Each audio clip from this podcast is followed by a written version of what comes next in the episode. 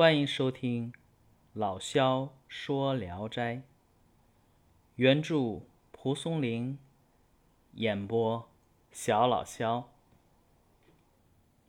今天讲的这一篇名字叫《快刀》。明朝末年，济南府一带多盗贼，各县镇都布置了士兵。这个盗贼呀。只要抓着就杀头。章丘地方的盗贼尤其多。有一个士兵呢，他的佩刀非常锋利，而且砍头技术也好。每次砍头时啊，都能从骨头缝下刀，干净利落。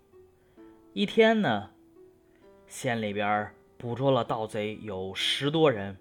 押赴法场，其中有个盗贼，他认识这个士兵，吞吞吐吐的说：“呀，呃，呃，听说您的刀最快，砍头啊从来不砍第二刀，就求您呐来杀我。”士兵想了一会儿，说：“好吧，你留心跟着我，不要离开。”强盗。跟着这个士兵到了刑场，士兵出刀一挥，这个盗贼的头啊，干净利落的就滚下来，滚出几步开外，头还在转着呢，那嘴里啊就大声的称赞：“好快的刀啊！”好，这一篇就讲完了啊。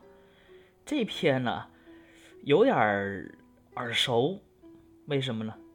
这个在民间故事中啊，金圣叹临行前啊，也有类似的传言，说豆干与花生同时有火腿滋味，还说金圣叹在临行时啊，塞给行刑的刽子手一封裹着重物的信。这个刽子手呢，以为是红包。行刑结束后，打开一看呢，什么重物啊？其实就是石头。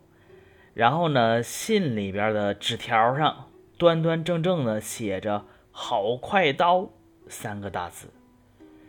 这个《快刀》这篇小说，不知道是蒲松龄根据金圣叹的传闻改编的，还是？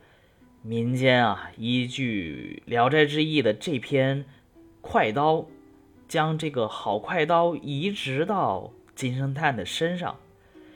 反正不管哪种情况吧，都是用带眼泪的笑，反映了呀清初动乱给人们带来的惨痛啊。